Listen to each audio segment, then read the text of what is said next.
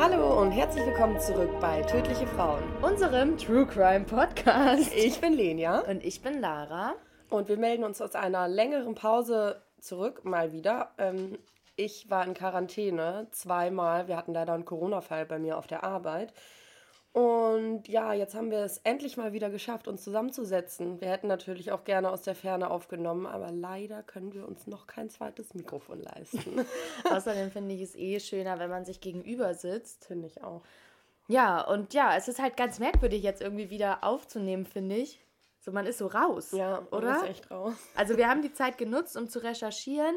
Aber uns haben auch viele Nachrichten erreicht, warum es irgendwie so still ja. geworden ist. Und ich glaube, gerade zu Anfang ist es eigentlich richtig kacke. Ja, ist es voll. Also, ja, leider äh, hat sich das so blöd ergeben. Also, wir hatten uns ja von Anfang an eigentlich schon auch fest vorgenommen, wie oft und wann und wie wir es immer machen wollen. Und letztes Mal war es dann so stressig mit der Schule und allem. Jetzt schlägt Corona irgendwie wieder zu und wir stehen gefühlt wieder vor einem zweiten Lockdown und es ist irgendwie alles sehr wild.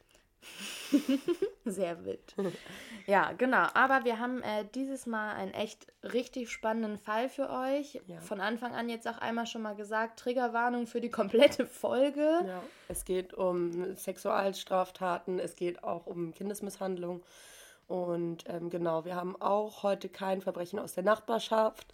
Stattdessen haben wir später noch ein paar Inhalte, die wir euch gerne mitteilen würden, auch zu dem Thema, über das wir heute sprechen. Und ja. Ja, es ist mir.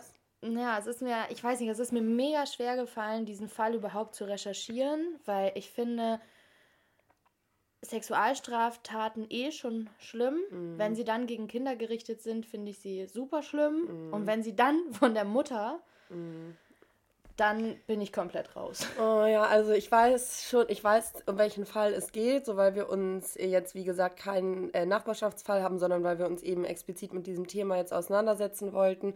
Ähm, ich habe mich jetzt aber noch nicht wirklich viel damit auseinandergesetzt. Das heißt, die meisten Informationen, die Lara oder den, den Fall, den Lara jetzt gleich wiedergibt, die meisten Informationen kenne ich noch nicht. Ich weiß so ungefähr, worum es geht, aber ähm, das war es dann auch schon wieder. Und ich habe so ein bisschen so ein schummriges Bauchgefühl, weil ich schon weiß, dass es jetzt nicht leicht wird, die nächsten Minuten.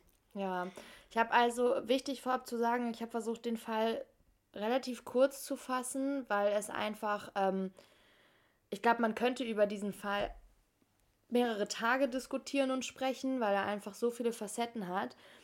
Und um euch nicht weiter auf die Folter zu spannen, es geht um den Staufener Missbrauchsfall. Ähm, der Staufener Missbrauchsfall ist ein Fall von sexuellem Missbrauch eines Jungen und eines Mädchen durch die Mutter des Jungen, den Lebensgefährten und einen dazugehörigen pädophilen Ring. Er hat sich in den Jahren 2015 bis 2017 in Staufen, das ist in Bergsgau, mhm. habe ich noch nie vorher gehört, ereignet. Ich würde einfach mal anfangen, ganz früher. Es geht um Christian L., das ist der Lebensgefährte der Mutter. Im März 2005 ist Christian L. 26 Jahre alt und wird zu einer einjährigen Haftstrafe auf Bewährung verurteilt. Auf seinem Computer und auf seinem Handy hat die Polizei kinderpornografisches Material gefunden. Ihm wird deshalb auferlegt, eine Therapie gegen seine sexuelle Neigung zu machen. Vor Gericht erklärt Christian sich dazu bereit. Im August 2010 wird Christian L. zum zweiten Mal verurteilt. Diesmal, weil er ein 13-jähriges Mädchen missbraucht hat.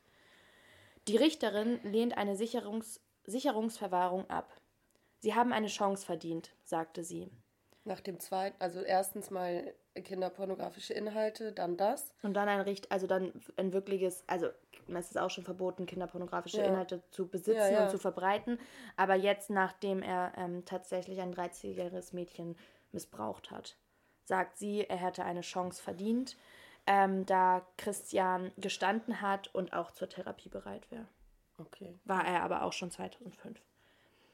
Am 20. Februar 2014 wird Christian aus der JVA Freiburg entlassen. Er gilt als rückfällig gefährdet und darf nur unter Aufsicht eines Erziehungsberechtigten Kontakt zu Kindern und Jugendlichen haben. Oh nein. Was? Ja. Anfang 2015, nach der Haftentlassung, werden Christian L. und Berin T. ein Paar. Berin T. ist die Mutter, um die es jetzt auch im Weiteren gehen wird. Mhm. Im, Laufe des Jahr Im Laufe des Jahres beginnt Christian der Staatsanwaltschaft zufolge den Sohn von T. zu missbrauchen. Eine Bekannte von Christian sagt, der Badischen Zeitung, er sei sowohl von seinen Bewährungshelfern als auch von seiner Familie darauf hingewiesen worden, dass er nicht mit dem Jungen alleine sein darf. Mm, okay. Gibt es dann, also ist das dann auch so eine Art richtige Anordnung? Ja. Das, also es wird ihm untersagt. Ja, er ja. hatte tatsächlich das ähm, wirkliche Kontaktverbot mhm. zu Minderjährigen mhm. aufgrund seiner pädophilen Neigungen. Mhm. Im August 2016 beantragt Christian die Aufhebung des Kontaktverbotes zu Kindern. Das wird ihm aber verweigert. Ein Monat später zieht er dennoch zu Terinte, Berinte, Terinte, Berinte und deren Sohn in, eine, in die gemeinsame Wohnung. Aber wie darf das? Also ich meine, wenn die Mutter dann sagt, ja, das ist okay, dann fällt, also fällt das dann oder? Nein, es fällt eigentlich nicht. nicht. Er hat es halt einfach trotzdem gemacht. Okay. Also er ist einfach da eingezogen und ähm, Berin wusste auch von seinen Straftaten. Ja. Im März 2017 nimmt das Jugendamt Berin T den Sohn weg und nimmt ihn in Obhut. Gegen Christian läuft ein Ermittlungsverfahren, weil ein Kriminalpolizist das Amt darauf aufmerksam gemacht hat, dass er bei T wohnt. Okay. Weil das darf mhm. er ja nicht. Der Junge bleibt vier Wochen bei der Bereitschaftspflege, dann wird er zurückgeschickt, weil seine Mutter der Maßnahme widersprochen hat. Sie wird als liebende Mutter eingeschätzt, die in der Lage ist, ihren Sohn vor Christian L. zu schützen. Mhm. Im April 2017 erhält Berinte die Auflage, nach der Rückkehr ihres Sohnes dafür zu sorgen, dass Christian die gemeinsame Wohnung nicht mehr betritt. Mhm. Das Jugendamt beteuert, es habe bei dem Jungen keinerlei Anzeichen von Missbrauch gegeben. Berinte muss sich in eine psychiatrische Behandlung begeben. Juni 2017. Christian L. wird zum dritten Mal verurteilt. Wegen Verstoßes gegen seine Bewährungsauflagen soll er vier Monate in Haft. Er legt Berufung ein, das Urteil wird nicht rechtskräftig. Also das heißt, er kommt wieder frei. Mhm. Äh, äh. Trotz weiterhin bestehenden Kontaktverbotes lebt er mit Berinte und deren Sohn zusammen. Oh Mann, ey, wie kann denn da jemanden, also wie kann das denn so an allen vorbeirutschen irgendwie? Das ist bei diesem da, ne? Fall oder? auch so groß diskutiert, dieses ähm, Versagen von behördlicher Ach, Seite, sowohl vom Jugendamt als auch von ähm, ähm, ne, vor dem Staat, mm. von der mhm. Polizei und den mm. Richtern. Ähm, genau. 2017 geht beim Bundeskrimin Bundeskriminalamt ein anonymer Hinweis ein. Der neunjährige Sohn von Berente soll missbraucht worden sein. Die Ermittlungen beginnen. Das erste Mal. Mhm. Es gab schon mal einen Hinweis, aber naja. Sie haben das vorher dann einfach nicht so durchgesetzt oder hatten vielleicht auch gar nicht genügend Informationen, als dass sie das eben hätten durchsetzen dürfen. Ja, und auch die Entscheidungen des Jugendamtes spielen da ja immer auch eine riesengroße mhm. Rolle. Ne? Berin wurde ganz lange als liebende Mutter dargestellt, mhm. die in der Lage ist, Christian trotz seiner ähm, Vorgeschichte vor ihrem Sohn zu schützen.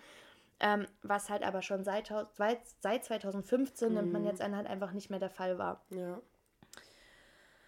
Die Ermittlungen beginnen. Fünf Tage später finden die Ermittler den Jungen. Er wird in Obhut des Jugendamtes übergeben. 16. September 2017.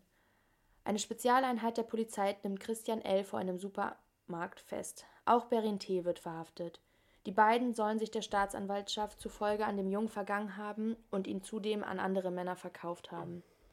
17. September bis November 2017. Ein Schweizer, ein Spanier und zwei Deutsche werden im Zusammenhang mit dem Fall wegen Verdachtes des schweren Verdachtes des schweren sexuellen Missbrauchs von Kindern und der Verge Vergewaltigung in einer Vielzahl von Einzelfällen festgenommen.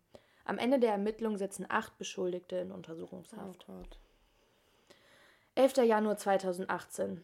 Der Fall wird öffentlich. Unmittelbar danach wird erhebliche Kritik an den Behörden laut. Das Landeskriminalamt in Baden-Württemberg stuft den Fall als die schlimmste Tat von Kindesmissbrauch ein, die es je in seine Zuständigkeit, also die je in die mhm. Zuständigkeit mhm. von Baden-Württemberg fiel. 22. März 2018. Die Staatsanwaltschaft erhebt Anklage gegen Christian L. und Berin T. Ihnen werden schwere sexuellen Missbrauchs von Kindern, schwere Vergewaltigung, schwere Zwangsprostitution sowie Verbreitung, Besitz und Erwerb von kinderpornografischen Schriften zur Last gelegt. Zudem wird bekannt, dass es offenbar ein zweites Opfer gibt. Die Anklageschrift umfasst auch vier Fälle des sexuellen Missbrauchs eines dreijährigen behinderten Mädchens, an denen beide Beschuldigten beteiligt gewesen sein sollen. Okay. Das Mädchen war die Tochter der Freundin von Berin T. Die, die war, wusste die Mutter davon? Das Oder weiß, weiß man nicht. Das? Ja, okay. das habe ich nicht herausgefunden. Ja. Habe ich mich auch gefragt, aber ähm, das Mädchen war zu dem Zeitpunkt zwei und ähm, zudem noch behindert, was es, finde ich, auch, also äh, eine Zweijährige zu vergewaltigen ja. ist schlimm genug, ja, ja, aber oh Gott, aber sie könnte ist also sie kann es ja auch dann weniger wiedergeben und man sie hätte das ja auch in der Obhut des Kindes praktisch machen können. Also weißt du, was ich meine, auch wenn die Mutter nichts davon weiß, meine ich jetzt. Ja. Genau. Ein Junge wird über Jahre missbraucht von seiner Mutter, deren Partner und anderen Männern. Dafür muss das, dafür muss das Paar lange ins Gefängnis. Die Frage, die sich mir dann gestellt hat, ist, ist es eine Tat aus Liebe oder aus sexueller Befriedigung? Mhm. Es geht mir jetzt hauptsächlich um Berin T., weil wir ja auch schwerpunktmäßig über Frauen sprechen. Und das war die Frage, die sich durch meine ganzen Recherchen so ein bisschen gezogen hat, die auf keinen Fall irgendwas rechtfertigt, aber es mhm. ist ja mhm. immer ein Thema wieder, dass man davon spricht, geht es bei Frauen wirklich auch um sexuelle Befriedigung oder ist es dieser, diese Verlustangst dem Partner mhm. gegenüber oder das Thema, dass man den mhm. Partner einfach mehr liebt? Ja, ja. Am Tag der Urteilsverkündung verbergen Berinthe und Christian L. ihre Gesichter nicht mehr vor den Fotografen. Aber Berinthe senkt den Kopf, so tief es geht. Im großen Saal des Landesgerichtes Freiburg sind fast alle Plätze, alle Plätze besetzt. Ein leitender Ermittler ist gekommen, Verwandte der Angeklagten, ein bekannter pädophilen Lobbyist sitzt neben Anti-Missbrauchsaktivisten. Der Vorsitzende Richter, Richter Stefan Bürgelin verkündet den Schuldspruch gegen die zwei Hauptangeklagten im Fall Staufen. Zwölf Jahre Freiheitsstrafe plus Sicherheits Sicherungsverwahrung für Christian L. und zwölfeinhalb Jahre für die Mutter. Wegen schweren sexuellen Missbrauchs, schwerer Vergewaltigung, schwerer Zwangsprostitution, Menschenhandel, sexueller Ausbeutung, Besitz, Herstellung, Besitz und Herstellung von Kinderpornografie. Beide müssen ihren Opfern hohe Summen Schmerzensgeld zahlen. Was ist denn mit dem, also ich meine, toll. Komme komm, komm ja. ich gleich noch. Es ist ähm, erschreckend zu sehen, finde ich, dass die Mutter nur ein halbes Jahr länger als der ähm, Christian L. bekommt. Das liegt an der Sicherungsverwahrung, weil wenn man von sich aus einwilligt oder fordert, anschließend anschließende Sicherungsverwahrung zu erhalten, ähm, ist das ein offizieller Strafminderungsgrund. Krass. Und dann habe ich mich auch gefragt, was muss man tun, damit das Strafrahmen völlig ausgeschätzt, au, mhm. ausgeschöpft wird. Ne? Mhm. Ne? Also ich meine, das ist für mich also, einer der schlimmsten Taten, also wir gehen gleich auch noch auf Einzelheiten ein, ähm, die jemals, also die ich, ne? Und dann frage ich mich, was muss passieren? Ich meine, lebenslang kann man dafür nicht bekommen, weil es halt auch kein Mord ist. Mhm. Was ähm, für mich total unverständlich ist, weil ähm, du ja praktisch mit solch, also weil mit solchen, ich meine, die zerstören ja im Endeffekt das Leben dieses Jungen, auch des Mädchens. Ich weiß ja nicht, wie viele weitere Opfer es noch gegeben hat, aber im Endeffekt sind, äh, sind diese Menschen so geschädigt, dass sie ja nie wieder ein normales Leben führen können. Ja, ja. Und ich meine, man hat auch damals zu dem Jungen dann gesagt, also er war, ähm, er ist jetzt inzwischen zwölf und ähm, zu dem Zeitpunkt des Prozesses war er zehn. Und man hat auch gesagt, man kann erst mit einer Therapie beginnen in frühestens zwei Jahren. Mhm, weil, also. ja, wir, wir kommen da gleich noch zu. Das ist, ähm, ja. Die alleinerziehende Mutter Berin T., 48 Jahre alt, erwählt sich mit Christian L., 39 Jahre alt, ausgerechnet einen vorbestrafenden Missbrauchstäter zum Partner. Zwei Gerichte glaubten ihr, dass sie ihr Kind vor ihm schützen werde. In Wahrheit war sie längst an den Übergriffen beteiligt. Es ist das maximale Tabu. Es ist das Schlimmste, was eine Mutter einem Kind antun kann. So schlimm, dass oft auch das Opfer es nicht wahrhaben will. Sie weiß Bescheid, sagte der Junge in einem Vergewaltigungsvideo zu seinem Täter. Sie hat aber eigentlich nichts damit zu tun. Oh Gott. Berin T. 48 hatte damit zu tun, genauso wie, in, wie ihr neun Jahre jüngerer Lebensgefährte. Sie hat ihre, ihren heute zwölfjährigen Sohn über zwei Jahre anderen Männern zu sexuellen Handlungen angeboten, ihn dabei gefilmt und ihm gedroht, ihn ins Heim zu stecken, wenn er sich weigerte. Sie hat sich auch selbst an ihrem Kind vergangen, auf eine brutale Art, von der man am liebsten nie erfahren hätte. Die Filme, die sie gemacht hat, wurden auch auf Wunsch von Männern im Darknet erstellt also wie die Mutter ihren eigenen Sohn vergewaltigt. Ach, Der Staufener Missbrauchsfall zeigt, wie fatal die Folgen eines Weltbilds sein können, das mehr von Wunschvorstellungen geprägt ist, als von möglichen Fakten, die nicht in das Ideal einer Mutter passen sollen. Mhm. Selbst erfahrene Ermittler hatten sich über die Dimension des Falls erschüttert gezeigt. Die beiden gestanden, ein dreijähriges Mädchen missbraucht zu haben und dann den heute zwölfjährigen Sohn von Berin mehr als zwei Jahre lang erniedrigt, gequält, vergewaltigt. ihn vergewaltigt zu haben. Sie boten ihm im Darknet an und überließen ihn mehreren Freiern zur Vergewaltigung. Einer zahlte 10.000 Euro dafür. Ja, toll, 10.000 Euro. Ja. Mehrere Männer, die das Kind missbrauchten oder auf andere Weise Teil des Netzwerks waren, wurden bereits in erster Instanz zu hohen Haftstrafen verurteilt. Das war das, was ich am Anfang in der Chronologie dargestellt hatte, dass es halt über dieses Darknet in diesem bekannten pädophilen Ring dann durch die Beihilfe von Christian L., der sich ja geständig gezeigt hat, ähm, die dann auch äh, verurteilt werden konnten. Mhm. Fast drei Stunden lang begründet Richter Bürglin das Urteil, geht auf jede einzelne Tat ein. Wie Berin T., die Dreijährige, fesselte und sie ihrem Partner zur Vergewaltigung bereitlegte. Oh Mann, ey. Wie Christian auf Plattformen im Darknet als Papa mit Sohn auftrat. Wie er ein Netzwerk von Freiern organisierte. Wie die Mutter ihren Sohn auf die Vergewaltigung durch Christian L. vorbereitete. Wie, sie dieser, wie dieser den Jungen warnte. Aber nicht, dass du wieder schreien tust. Oh Gott, ey. Was geht ab bei solchen Menschen im Kopf? Es Sorry, ist so schlimm. Ich finde, es ist auch. Birklin spricht von Ekel und vom Weinen der Kinder. Alles in Ton und Bild festgehalten von den Angeklagten. Die Clips verkaufte Christian L. oder er benutze sie als Tauschware im Darknet. Birklin, es liegen viele Videos in sehr guter technischer Qualität vor, bei denen man jedes Detail sieht, das man vielleicht gar nicht so genau sehen will. Das ist auch ähm, bei dem Prozess das in Anführungszeichen Besondere gewesen, weil es so ist, dass fast der ganze Prozess auf richtigen Tatbeweisen beruhte. Ne? Also es, Indizien, genau, ja. also es eben nicht mehr Indizien, mhm. sondern richtige ähm, handfeste Beweismaterialien, weil es halt einfach alles dokumentiert wurde. Mhm. Also nicht alles, aber vieles. Ich halt auch vorstellen, so weißt du, die Menschen, die die ganzen Ermittler und auch der Richter und der Staatsanwalt und all die Menschen, die sich halt damit auseinandersetzen, die sich das alles angucken mussten, die sich das alles antun müssen. Weißt du, sowas bleibt ja in deinem Kopf hängen, sowas vergisst du ja nicht einfach. Ja, es müssen so, auch grauenvolle Bilder gewesen sein. Also das mag man sich, glaube ich, also das, nee. Man darf sich dann, also, naja, egal. Die Folgen für die Kinder seien schwer, sagte die Vorsitzende. Die damals Dreijährige zeigt jetzt sexualisiertes Verhalten. Der Junge leidet unter Schlafstörungen anderen und anderen seelischen Folgen, die nicht für die Ohren der Öffentlichkeit bestimmt sind. Was ich auch völlig richtig finde. Finde ich auch, ja. Staatsanwältin Nowak hatte 13,5 Jahre Freiheitsstrafe für Christian L. und 14,5 Jahre für Beritin T. Ge gefordert. Lebenslang gibt es für solche Taten nicht, sagte Birklin. Und uns ist bewusst, dass die Öffentlichkeit das Urteil als zu milde bewerten wird. Aber das Gericht muss auch berücksichtigen, was für die Angeklagten spricht, und das ist zumindest bei Christian L. nicht ganz wenig. Mhm. Da ging es halt darum, dass er sich geständig gezeigt hat, geholfen hat bei den Ermittlungen, den pädophilen Ring aufzudecken und gefordert hat, dass er selber anschließend in Ersicherungsverwahrung möchte. Ja, aber genau nochmal zu dem Thema. Ich meine, der Typ, der wurde vorher schon des Öfteren angeklagt. Und als wenn er nicht weiß, wie er sich zu geben hat, um eben gewisse, also weißt du, was ich meine?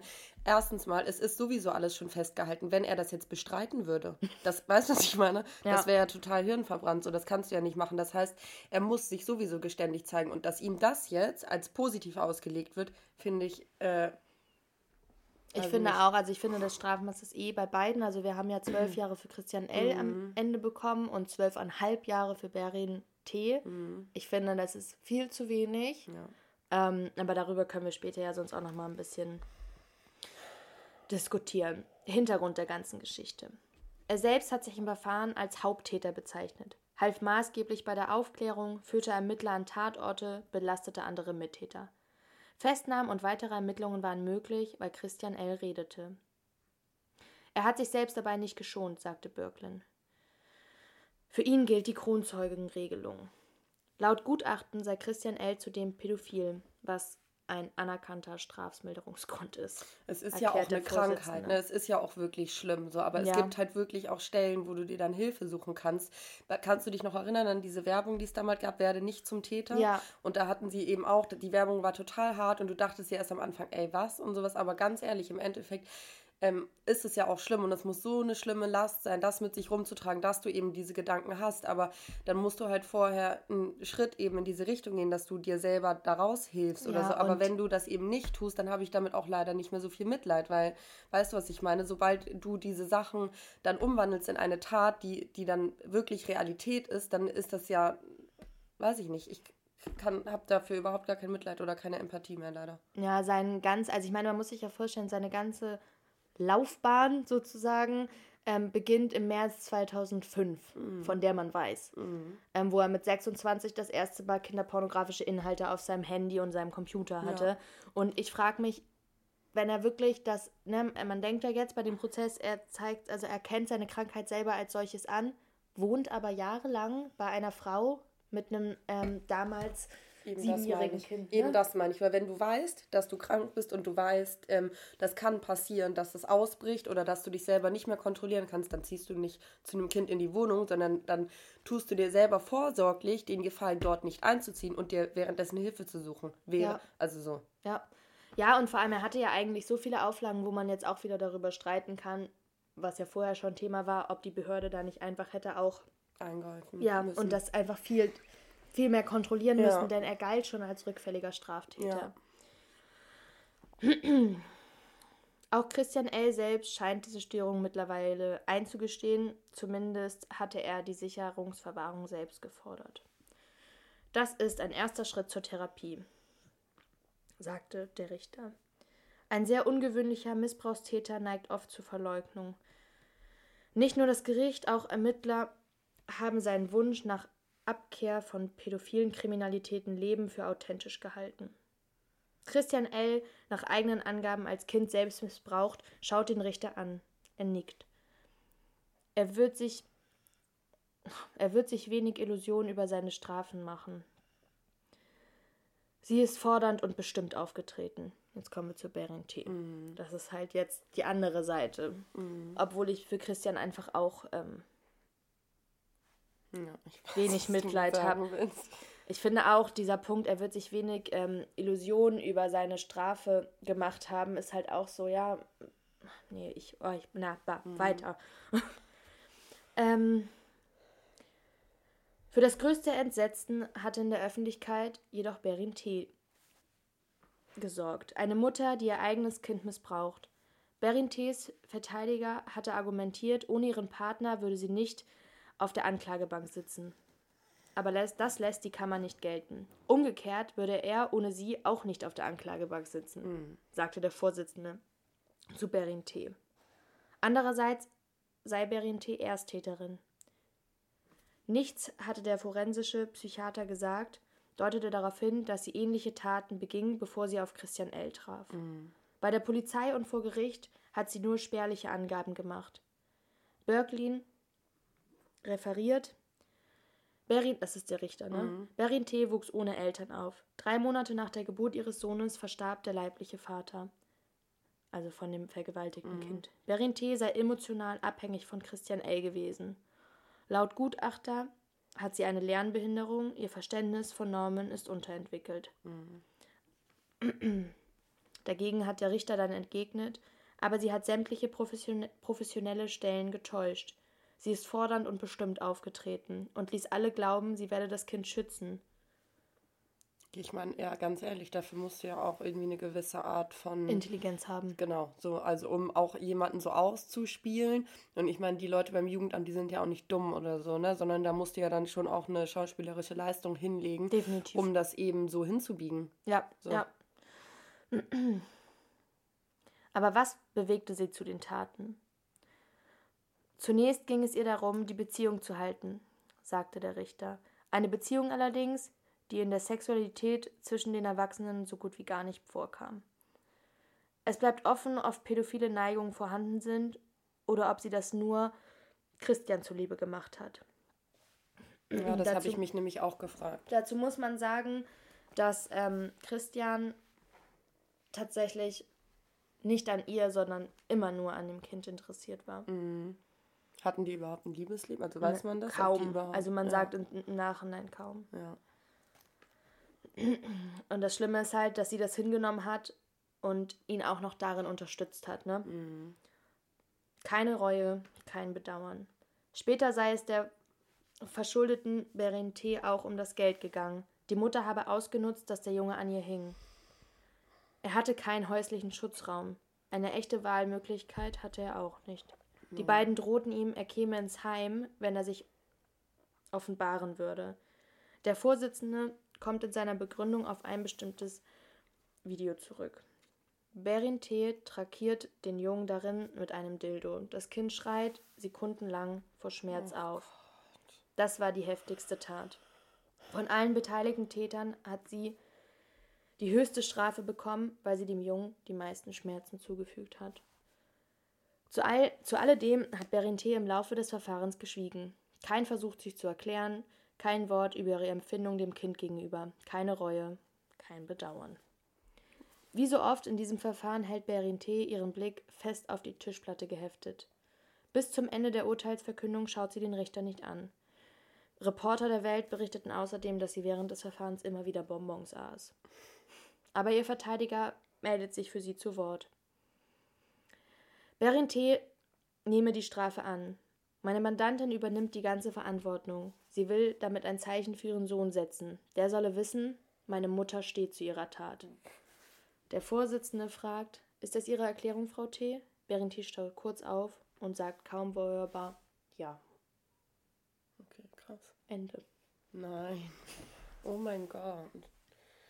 Oh, was ist das? Gruselig, oder? Ey, das ist ganz, ganz schlimm. Aber ich, ich verstehe irgendwie immer noch nicht so richtig, wie die beiden zueinander gefunden haben. Also er und sie jetzt. Wie ja, haben die sich kennengelernt? Also, weißt du, was ich meine? Wie sind die ja. überhaupt zueinander gekommen? Ich weiß es auch tatsächlich nicht so genau, wie die beiden sich kennengelernt haben. Sie wurden dann halt irgendwie ein Paar und das Ganze ging dann halt relativ schnell und man geht auch heute davon aus, dass ähm, die Mutter schon viel länger als gefordert damit beteiligt, äh, nicht als gefordert, mhm. aber als, ähm, ne, als mhm. bekannt wurde, viel länger mit dabei gewesen ist. Und man muss sich halt auch vorstellen, sie hat das, man spricht da, ich, ich habe die Zahl jetzt nicht im Kopf, aber man, man spricht von so dermaßen vielen Missbrauchsfällen gegenüber dem Jungen. Ähm, es gab auch einen Mann, der hatte Berin T. Ähm, angefragt, ob sie bereit wäre, ihren Jungen ähm, zu verkaufen und er ihn im Anschluss töten darf. Das oh mein Gott. hat sie dann aber abgelehnt. Ach nee, wie herzlich. Wahrscheinlich, Wahrscheinlich, weil sie kein Geld mehr danach mit ihm verdienen ja. konnte. Das ist halt auch, also es ist halt so, es ist auf der einen Seite, finde ich gruselig, wie sie dabei zuschauen konnte. Auf der anderen Seite hatte sie aber auch eine unglaublich große Rolle selbst, was die Missbrauch, also was den Missbrauch gegenüber ihres Sohnes ja. angeht. Also sie hat die Videos auf Anfrage erstellt es ist aber auch so, dass sie ihren Sohn gemeinsam mit ihrem Lebenspartner auch vergewaltigt hat, mhm. wenn keiner zugeschaut hat. Mhm. Also und weiß man, wie oft das mit dem Mädchen passiert ist? Also war das jetzt so eine einmalige Sache sozusagen nee. oder ist das auch okay, krass. Dann fragt man sich natürlich auch, was, wie gesagt, was mit der Mutter von dem Mädchen ist, weil entweder muss, also die muss das ja auch irgendwie, ja. oder? Ja. Man fragt sich so, also irgendwie muss sie es ja eigentlich mitbekommen haben, man weiß ja auch nicht genau, in, in, in, inwiefern oder auf was für einem Grad das Kind behindert ist oder ob es überhaupt irgendwas wiedergeben kann oder nicht, so in dem Sinne. Mhm. Das weiß man ja nicht, aber dann fragt man sich ja auch, inwiefern die Mutter des Mädchens da irgendwie mit drin. Ja, ich finde es also auch sehr, sehr schwierig, weil es gibt unterschiedliche, also so wie es so oft ist bei den Recherchen, triffst du ja auch immer mhm. auf unterschiedliche Aussagen. Mhm. Die einen Medien berichten, dass sie ähm, die Tochter einer Freundin war. Mhm. Die anderen sagen einfach nur ein Mädchen aus der Nachbarschaft. Mhm. Also ähm, kann das auch gut sein, dass Berin praktisch auf die aufgepasst hat, ja. weil sie hatte ja auch einen kleinen Sohn und ja. äh, alle dachten einfach, die machen da irgendwie ein Kinderspielnachmittag oder was. Das ist halt so böse. Also auch diese Geschichte, ähm, was ich so erschreckend finde, ist auch, dass dieser Junge wirklich ja zwangsprostituiert worden ist. Ne? Und es gibt diese, es wurde ja alles dokumentiert und aufgezeichnet. Und ich will mir gar nicht vorstellen, was du da, also dieser Junge war, das ist passiert zwischen seinem siebten und neunten Lebensjahr. Oh, scheiße. Zwei Jahre lang weiß man offiziell davon und man sagt halt, dass bevor Berin Christian kennengelernt hat, war wohl alles einigermaßen gut. Mhm. Aber ich habe mir dann auch ein, ähm, ein Video angeschaut von. Schlecht. Ja, mir auch. Von der ähm, Frau Sticher, ich glaube, wir hatten ja. schon mal ähm, mhm. von ihr gesprochen. Und sie hatte halt auch gesagt, es ist halt, ähm, ich habe den Faden verloren. Aber ich habe auch noch mal was ja zu dem Thema rausgesucht und zwar habe ich mir mehrere Interviews äh, mit Lydia Benecke angeguckt, die sich ja. Die hatten wir auch schon mal, ja. Genau, die setzt sich ja auch eben viel mit weiblichen Straftätern auseinander. Dazu eine Buch- oder Hörbuchempfehlung von meiner Seite: Psychopathinnen. Es gibt einen Roman dazu, es gibt es aber auch bei Spotify als Hörbuch. Sehr interessant. Da werden auch sehr interessante Fälle nochmal wiedergegeben. Und da geht es eben auch genau darum, weibliche Straftäterinnen, in dem Fall Psychopathinnen, also nicht nur Sexualstraftäterinnen. Ich habe mir jedoch ein Interview durchgelesen und ähm, das möchte ich jetzt einmal kurz wiedergeben. Und zwar geht es darum, wie schwer es ist, eine Weib, einen weiblichen Sexualstraftäter zu erkennen. Wie in Kriminalistikstatistiken unschwer zu erkennen ist, geht ein Großteil der sexuellen Übergriffe auf Männer zurück. Und auch in der Medienberichterstattung fallen diese stärker ins Gewicht. Es ist jedoch davon auszugehen, dass die Dunkelziffer aller durch Frauen ausgeübten Sexualstraftaten höher ist als die bei Männern. Alles in allem sind es trotzdem häufiger Männer, aber nur auf die Dunkelziffer jetzt bezogen sind die Sexualstraftaten Straftaten bei Frauen höher als mhm. bei Männern. Dies liegt zum Beispiel daran, dass Frauen sich häufiger als Männer nahestehende Opfer suchen und zum anderen spielt bei der Vergewaltigung oder bei dem Missbrauch durch Frauen die Scham eine große Rolle. Dabei werfen wir einen Blick auf das Thema Rollenstereotype, denn Frauen werden eher als schwach, hilfsbereit, freundlich oder auch mütterlich eingestuft. Dies widerspricht jedoch dem Bild eines Sexualstraftäters. Es gibt Untersuchungen zu dem Thema Wahrnehmungsunterscheidung, welche zeigen, dass das identische Verhalten von Mann und Frau unterschiedlich eingestuft ja. wird. So ist also ein Mann eher unsittlich handgreiflich gegenüber einem Kind als eine Mutter oder Frau, die das gleiche Verhalten an den Tag legt. Und bei ihr wird es aber jetzt als Pflegeverhalten zum Beispiel eingestuft oder als mütterliche Fürsorge. Also ist es zum Beispiel weniger seltsam, wenn sich die Freundin einer Mutter zu dem kleinen Jungen ins Bett legt, als wenn sich ein Freund der Mutter zu dem kleinen Mädchen ins Bett legt. Ja. Frauen, die Alleintät als Alleintäterin sexuell missbrauchen, tun dies häufig entweder bezogen auf Kinder in ihrer Pflege, also entweder die eigenen Kinder, oder Kinder, denen gegenüber sie zum Beispiel ein Lehrverhältnis haben. Ja, halt meistens auch generell Schutzbefohlene denen genau. unter, ne? Genau. Äh, sind ihre Opfer die eigenen Kinder, so nutzen die Frauen häufig einen graduellen und schwer zu erkennenden Übergang von normaler Zärtlichkeit und Pflegeverhalten hin zu immer deutlicheren sexuellen Übergriffen. Also so, dass es auch für Menschen von außen schwierig einzuschätzen ist, wo fängt sexueller Missbrauch an und wo hört das normale Verhalten einer Mutter oder einer, einer Lehrerin oder einer Erzieherin auf. Mhm. Ähm, sie, reden dann zu, sie reden sich dann zuweilen ein, dass sie eine spezielle Form von Verbundenheit mit ihrem Kind hätten und ähm, genau dies einfach eine besondere Form von Mutterliebe sei. Und Frauen, die beispielsweise als Lehrerin oder Babysitterin missbrauchen, reden sich häufig ein, dem Kind etwas beizubringen.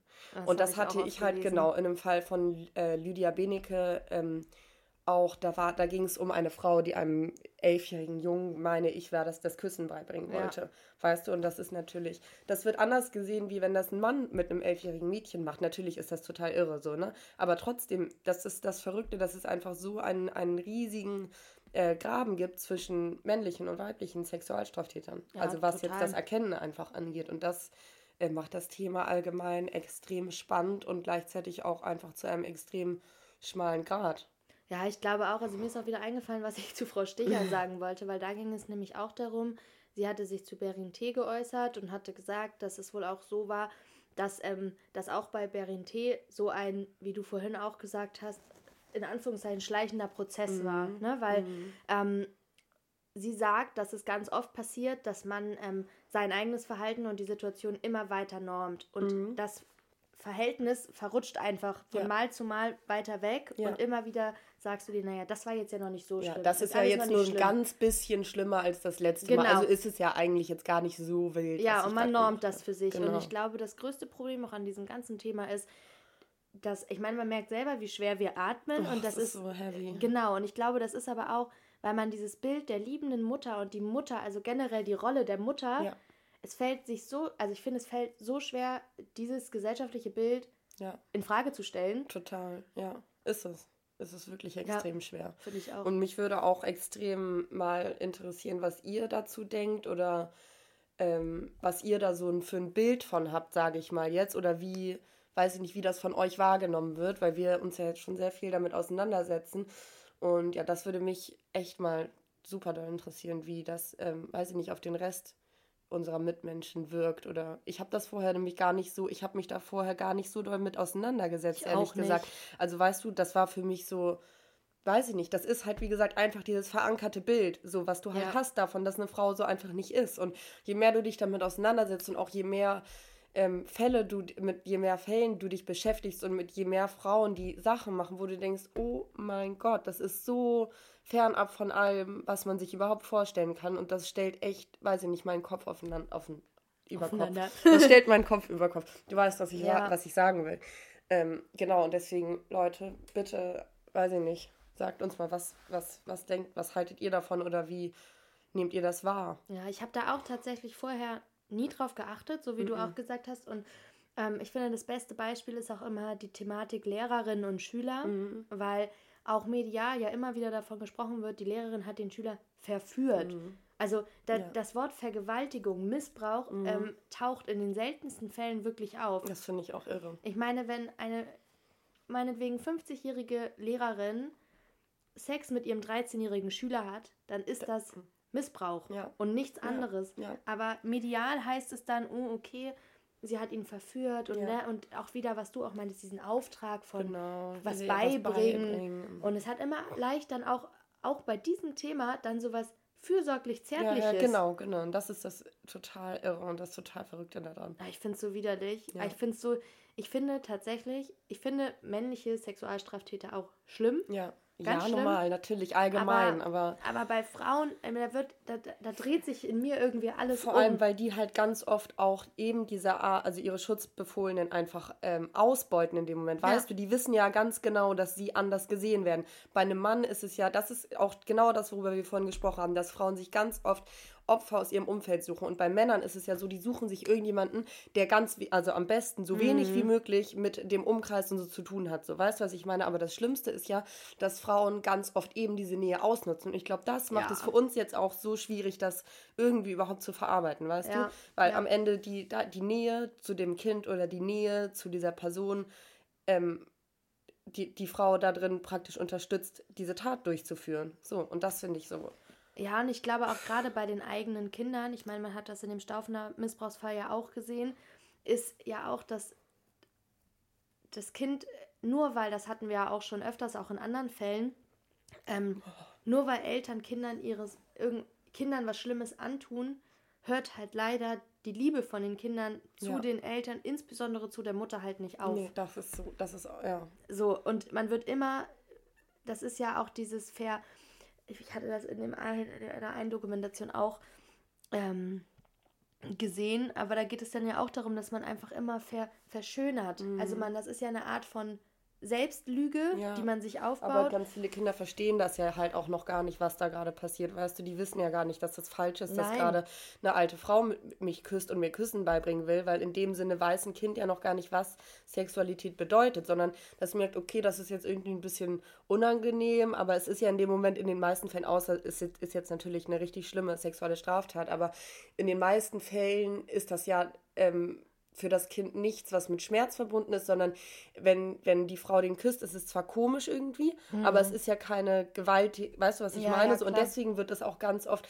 gar nicht erst weitererzählt, weil das Kind denkt sich, okay, das ist jetzt irgendwie komisch gewesen und irgendwie unangenehm, aber das ist ja eigentlich gar nichts Schlimmes gewesen. Mhm. Und ich glaube, dass das auch eine ganz schlimme Sache ist, dass Kinder äh, das ganz oft ja gar nicht verstehen, was gerade passiert und was die Mutter gerade macht, so weißt du, sondern weil das, äh, das wird ja ja, du weißt, was ich meine. Ja, ich, also ich finde ich find das ganze Thema einfach mega gruselig und ich glaube, es ist ein Stück weit normal, dass man, ähm, dass man, wir auch, wenn wir klein sind, dass wir da ähm, uns die Dinge, unsere Eltern fair, wie nennt man denn das? Unsere Eltern auf einem ja, auf, ja, genau, auf so ein Podest heben ja. und so fair, fair, wie nennt man denn das? Das ist ja auch eine Art von ich weiß, ich weiß genau, was du, du sagen willst. Also, dass man, das genau, dass man die eigenen Eltern einfach idealisiert. Ja, genau, idealisiert. Ha, sehr gut. Toll, Lara. Genau, wir, wir idealisieren und wir idealisieren ja auch in unseren Liebesbeziehungen. Ja, ne, das klar. ist ja, ja das ja. passiert ja immer. Und ich glaube, als Kind, wenn du dann,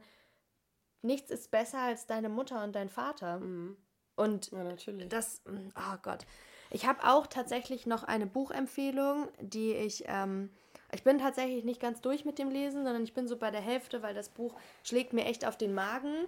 Ähm, aber falls ähm, euch das Thema interessiert, kann ich das Buch wirklich empfehlen. Es heißt Von der Mutter missbraucht, Frauen und die sexuelle Lust am Kind. Oh Gott.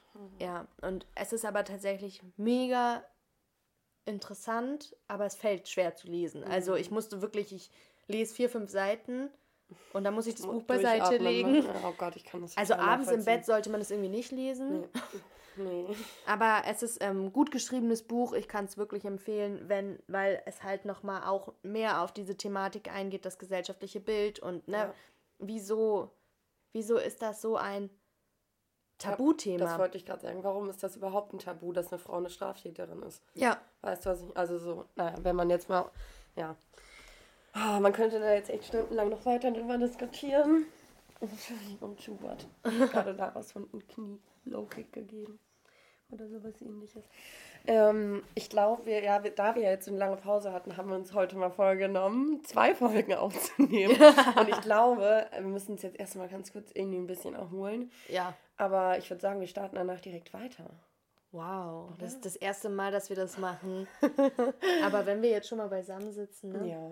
Ja, wir ähm, freuen uns auf jeden Fall ähm, sehr über alle, die, die nachgefragt haben, wann wir das nächste Mal wieder was veröffentlichen. Darüber freuen wir uns. Und wir freuen uns auch immer über euer Feedback. ja, mega.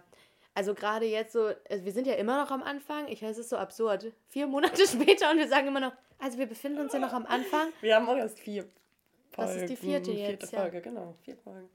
Bald fünf. Vielleicht hauen wir die einfach fünf. hintereinander ja, raus. gleich einfach beides jetzt gleich hintereinander an einem Tag. Super. Nein, wir müssen eine Woche, oder? Ja, wir doch, gucken klar, wir warten eine Woche mindestens. Oder zwei, drei. Nee, nicht wieder so lange. Also bitte bleibt äh, trotzdem weiterhin dran. Wir sind nicht weg, nur weil von uns nichts kommt. Aber wir wollen es halt auch immer noch, das hat ja mit uns immer noch was mit Spaß Ja. zu tun, ne? Und Recherche und ich will die gut machen Und, und genau das ist es, glaube ich, auch. Wir wollen uns dann nicht irgendwie auf Hetze irgendwie alle zwei Wochen oder alle Woche treffen, weil man sich so denkt, okay, wir müssen das jetzt machen, sondern wir wollen halt auch, dass es wirklich dann fundiert recherchiert ist und nicht einfach irgendwie so Ja. von Wikipedia abgelesen, sage ich jetzt mal so. genau. Ähm, Leute, ich sage Tschüss.